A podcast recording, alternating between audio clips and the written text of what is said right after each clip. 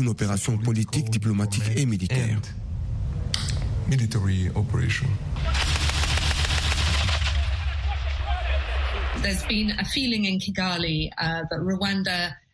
Il y a un sentiment à Kigali que le Rwanda a le droit de déterminer ce qui se passe dans l'est du Congo et qu'il a le droit de s'approvisionner en minerais. Qu'il a le droit d'être un acteur clé sur les plans stratégiques, commerciaux et politiques. La guerre est malheureusement devenue un moyen d'accéder au pouvoir car certains pensent que s'engager dans la guerre peut rapporter certains gains. Le monde est conscient de la richesse de cette nation, en particulier de la province du Nord Kivu. Différents acteurs cherchent à étendre leurs mains dans des régions riches en minerais, ce qui constitue un moteur des conflits au Nord Kivu. Les individus qui font ces allégations incluent notamment les gouvernements du Congo, d'anciens militaires et des membres de la société civile qui déclarent ouvertement leur hostilité envers le Rwanda. De plus, certains groupes armés illégaux présents dans les forêts du Congo font écho à ces accusations. C'est ce qui est écrit dans les rapports. Le Rwanda, comme nous cessons de le dire, travaille avec euh, les M23 ou les créateurs du M23 et le M23 est un mouvement reputé qui commet le massacre.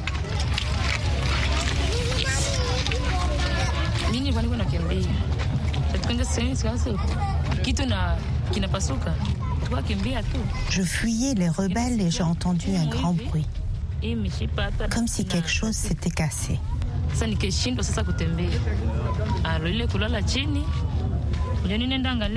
Ensuite, j'ai réalisé que ma jambe était blessée et que les veines étaient coupées.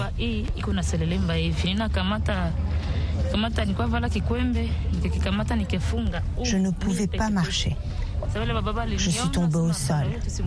Quand j'ai regardé ma jambe, j'ai vu que la peau sur cette partie était complètement endommagée. J'ai dû utiliser mes vêtements pour envelopper ma jambe.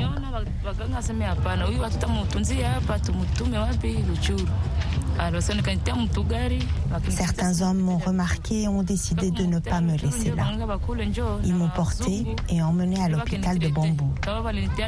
Et puis les médecins m'ont transféré dans un hôpital de Rutshuru où ils ont collaboré avec des médecins étrangers pour m'apporter de l'aide. Ils m'ont aidé avec ma jambe en prélevant un peu de peau sur une autre partie de mon corps et en la greffant sur ma jambe.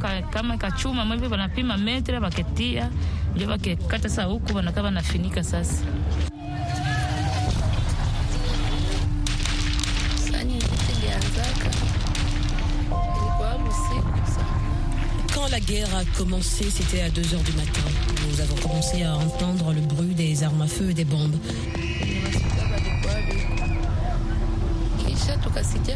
Ensuite, nous avons entendu des gens commencer à courir. J'étais enceinte et j'avais des enfants dont je ne pouvais pas courir la nuit.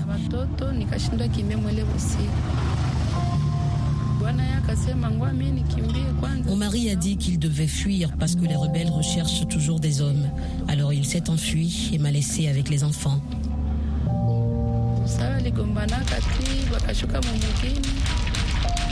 Les rebelles sont venus chez moi. J'avais un petit magasin à l'extérieur qui vendait de l'alcool. Alors ils ont détruit ma porte et sont entrés chez moi. Ils m'ont trouvé avec mes enfants. Ils ont bu tout l'alcool là-bas et m'ont forcé à leur donner tout l'argent que j'avais.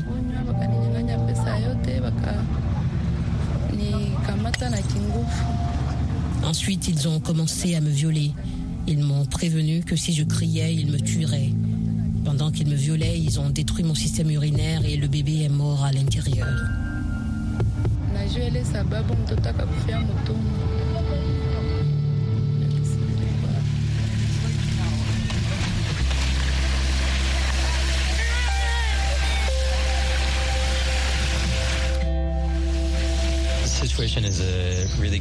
La situation est vraiment préoccupante au Nord Kivu en général.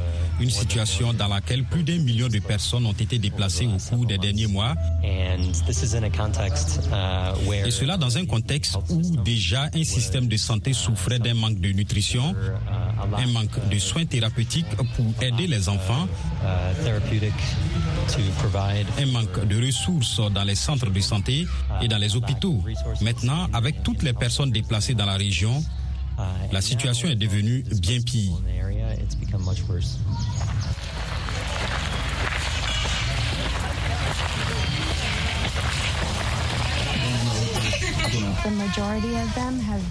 La majorité d'entre eux sont dans cet état depuis si longtemps qu'ils arrivent déjà faibles. Alors ils commencent en soins intensifs et au fur et à mesure qu'ils recouvrent leurs forces, nous les faisons passer à une autre étape de soins. Ces enfants sont en route vers leur établissement. Donc à partir de là, la plupart de ces enfants ont déjà commencé à retrouver l'appétit pour pouvoir se nourrir de noix et ils sont déjà en bien meilleur état qu'à leur arrivée. Une fois qu'ils seront stables, nous les renverrons dans les camps, mais ils continueront les soins.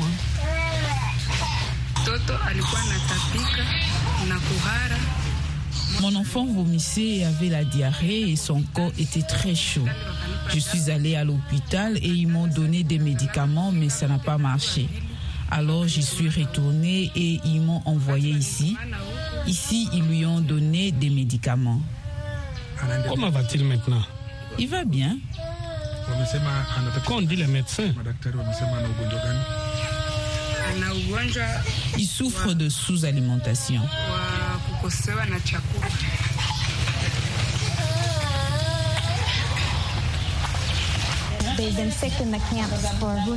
Ils sont malades dans les camps et on ne sait pas depuis combien de temps. Et lorsqu'ils arrivent ici, ils sont au bord du gouffre. Nous faisons euh, de notre mieux pour intervenir et nous leur prodiguons les meilleurs soins possibles. Mais parfois, il est trop tard pour eux et ils sont si faibles qu'ils ne peuvent pas tenir. Nous avons malheureusement perdu beaucoup de cas comme ça.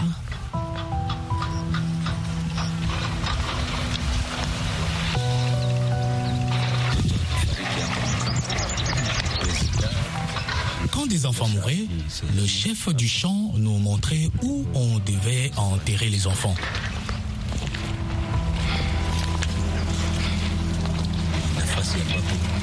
C'est ici que nous avons enterré les enfants décédés.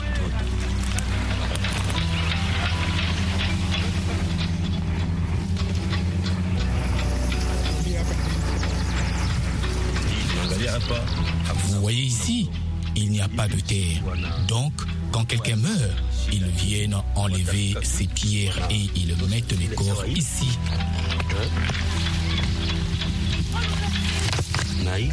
Et mettent des pierres dessus. Et c'est comme ça que nous enterrons le corps.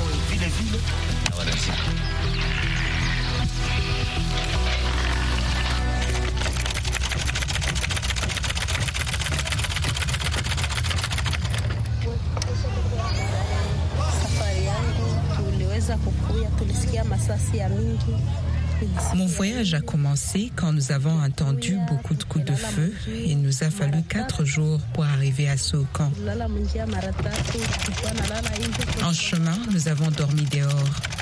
La pluie tombait sur nous. Nous avons beaucoup souffert. J'avais un enfant sur le dos, un autre sur mon cou, et les autres marchaient. Leurs jambes étaient enflées. Quand nous sommes arrivés au camp, nous n'avions pas de tente. Donc nous avons dormi dehors sans nourriture à manger. Ensuite, le CICR nous a aidés avec la tente.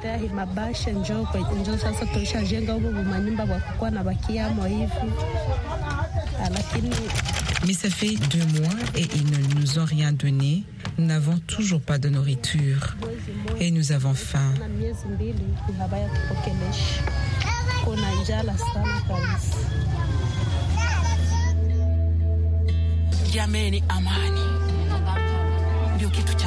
La paix est ce dont nous avons besoin.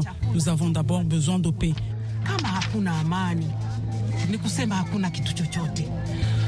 Même si vous les nourrissez, s'il n'y a pas de paix alors qu'il n'y a rien, toutes ces gens que vous voyez ici cultivés chez eux, ils mangeaient des légumes, des pommes de terre et d'autres aliments.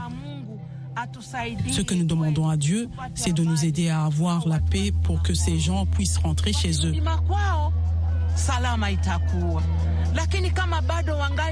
S'ils rentrent, ils seront en sécurité. Mais s'ils sont toujours ici, il y a des maladies. Il y a de la diarrhée, du choléra, de la rougeole, de la fièvre, de la toux, parce qu'ils vivent dans une zone encombrée.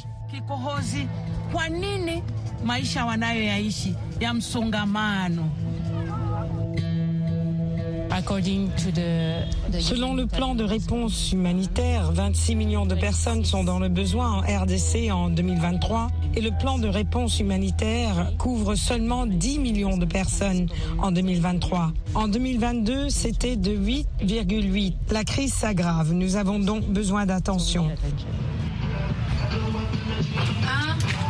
2, 3, c'est parti.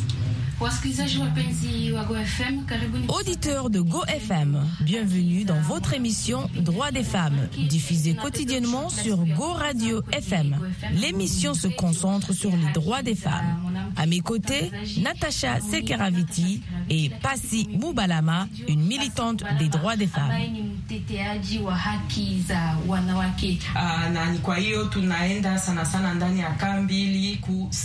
Nous entrons dans les camps afin de pouvoir engager des discussions avec la communauté sur la manière de protéger les droits des femmes et des enfants.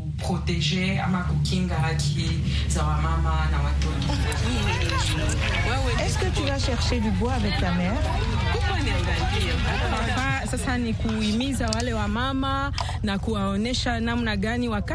La tâche que nous entreprenons actuellement est d'encourager les femmes qui ont été violées à se manifester et à s'exprimer. Souvent, elles restent silencieuses et s'abstiennent de partager leurs expériences. Notre objectif est de les inciter à s'ouvrir et à démontrer qu'en gardant le silence, ceux qui commettent ces actes contre les femmes échappent à la justice. La prise de parole permet d'apporter une aide comme un soutien mental et l'accès à des médicaments pour se protéger contre diverses maladies et grossesses non désirées. non seulement contre malali mbalimbali mais vile vile kupata mimba na hiyo ujeuri kimafikiri.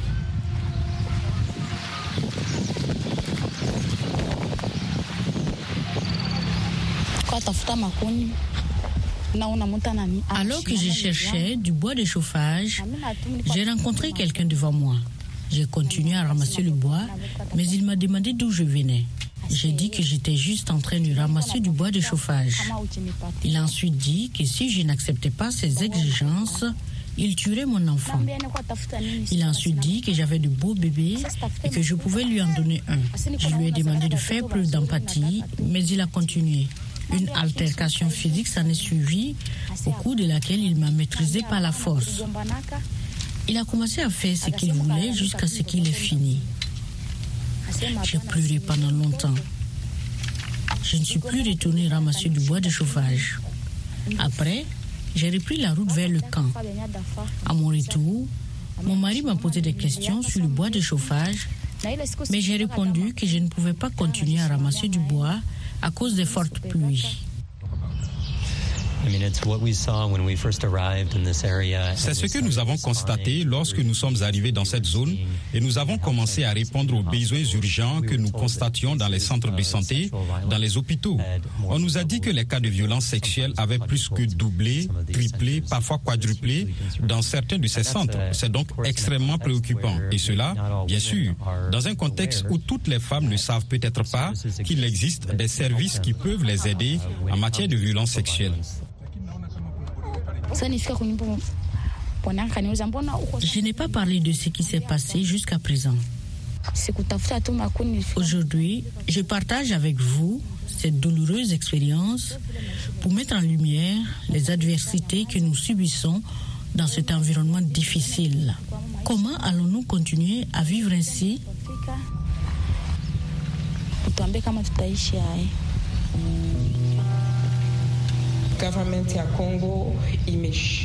Le gouvernement congolais n'a pas réussi à assurer la sécurité de ses citoyens. C'est ce que je ne comprends pas.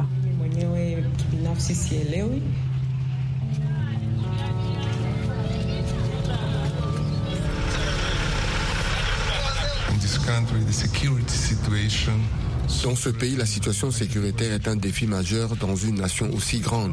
C'est même l'une des plus importantes opérations de grande envergure au monde. Eh bien, pas de repos ici depuis plus de dix ans.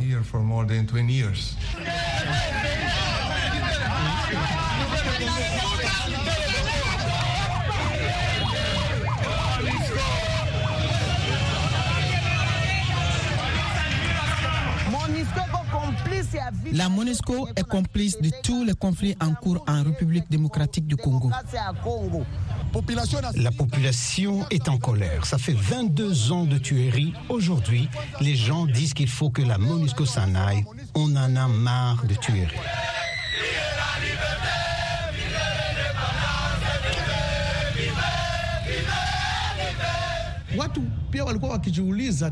Les gens se demandent depuis longtemps que fait la MONUSCO. Que fait-elle Les rebelles tuent à côté des camps de la MONUSCO. Donc les gens se demandent quel est leur travail. La MONUSCO est devenue pour nous un problème de sécurité. Là où elle devait être la solution, elle devient le problème. Parce qu'aujourd'hui, nous devons nous organiser sur chaque site de la MONUSCO d'avoir des policiers, sur chaque véhicule qui roule. Mais tout ça, ça nous pose un problème. Lorsque vous avez le secrétaire général des Nations Unies lui-même, Antonio Guterres, dire qu'ils ne sont pas en mesure de combattre les M23, qui est considéré comme le principal, la principale source de l'insécurité dans cette partie du pays, il y a un problème. La MONUSCO affirme que 80% des armes utilisées par le M23 proviennent des forces armées congolaises. Il est intéressant de noter que même si ces informations sont véhiculées, elles n'en parlent pas explicitement. Au lieu de cela, on veut faire croire que les armes proviennent du Rwanda.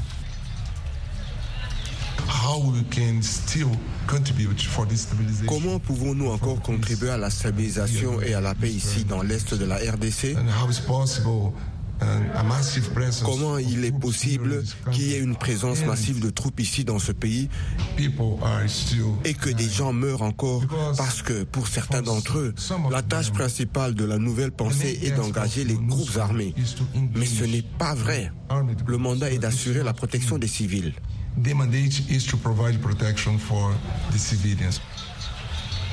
On a besoin d'une mission plus efficiente, plus proactive, qui puisse être en mesure de gérer les problèmes de sécurité qui sont bien connus. Et donc à partir de 2023, on va commencer les processus de retrait. Ça fait quand même 21, 23 ans qu'ils sont là. Et quand les résultats ne viennent pas, ça sert à rien de se cramponner sur une mission dont on sait qu'il ne pourra pas atteindre les résultats dans la forme actuelle.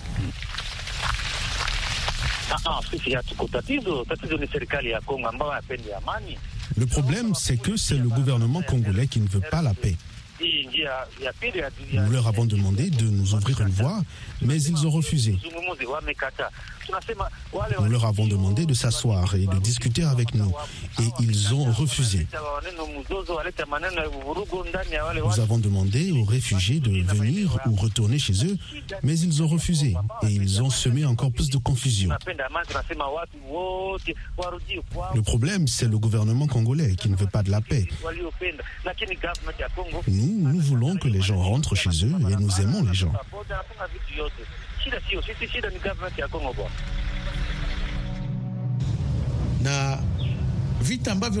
Il y a quatre causes principales à la guerre. Premièrement, il y a ceux qui veulent avec force la nationalité congolaise.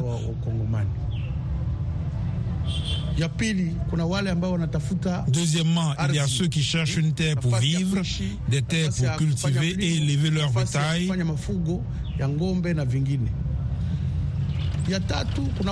Troisièmement, il y a ceux qui recherchent le pouvoir. Ils utilisent la force et tuent des gens pour obtenir cela. La guerre est devenue une étape pour accéder au pouvoir. Et ils savent que s'ils mènent une guerre, ils obtiendront ce qu'ils veulent.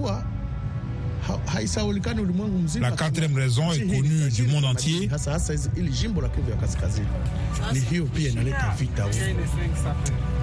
Le pays est riche, notamment l'État du Nord Kivu. Tout le monde veut mettre la main sur les minéraux et c'est la raison de ces guerres au Nord Kivu.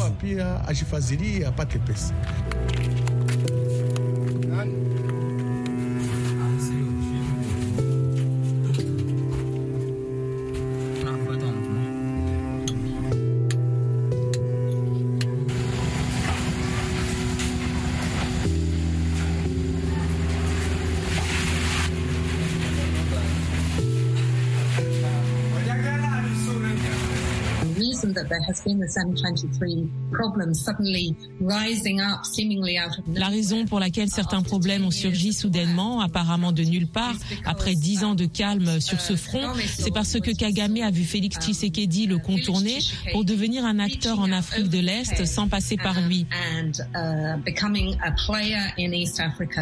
Uh, Cela signifie que Félix Tshisekedi et la RDC a été accueillis au sein de la communauté est-africaine.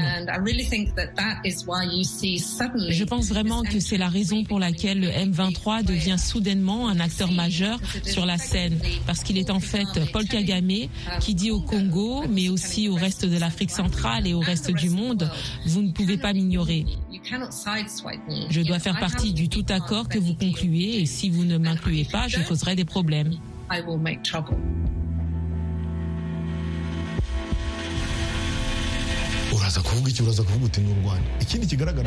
Il est facile de rejeter la faute sur le Rwanda. Un bouc émissaire commode pour ceux qui sont au pouvoir ou ceux qui aspirent à diriger. Cependant, utiliser le Rwanda comme excuse ne change rien aux réalités sur le terrain. Ce problème récurrent persiste faute de progrès concrets.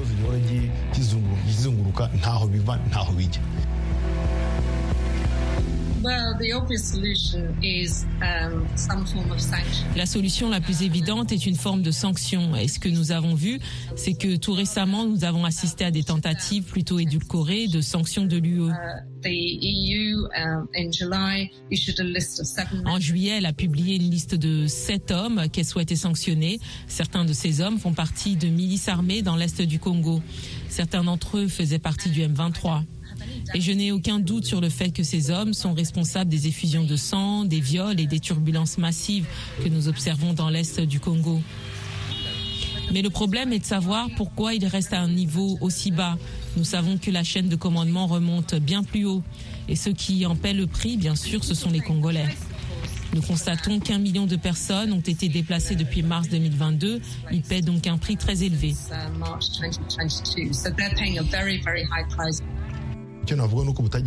Ces sanctions ne visent pas l'ensemble du Rwanda, mais des individus spécifiques. Le Rwanda a déjà fourni des explications à ceux qui ont rédigé le rapport sur ce qui n'a pas été pris en considération. Par ailleurs, rien ne peut dissuader le Rwanda d'expliquer la situation du militaire sanctionné, notamment aux États-Unis d'Amérique, qui ont imposé ces sanctions Je pense que le gouvernement congolais doit faire tout pour trouver une solution. Je ne sais pas s'il négociera avec le Rwanda ou avec le M23 parce que le gouvernement a refusé de négocier avec eux. Mais pourquoi refusons-nous de négocier alors que des gens continuent de mourir? Ce n'est pas ça que les Congolais méritent de vivre dans leur propre pays. Et donc, la solution, c'est d'obtenir que ces Congolais puissent rentrer chez eux. C'est pour ça que justement nous faisons des pressions pour qu'à travers la diplomatie, nous puissions obtenir, nous puissions obtenir les résultats, que ces Congolais rentrent chez eux. Le Rwandais est fermement convaincu que la voie du règlement des conflits avec les pays voisins passe par le dialogue pacifique et se dit pleinement préparé à de telles discussions.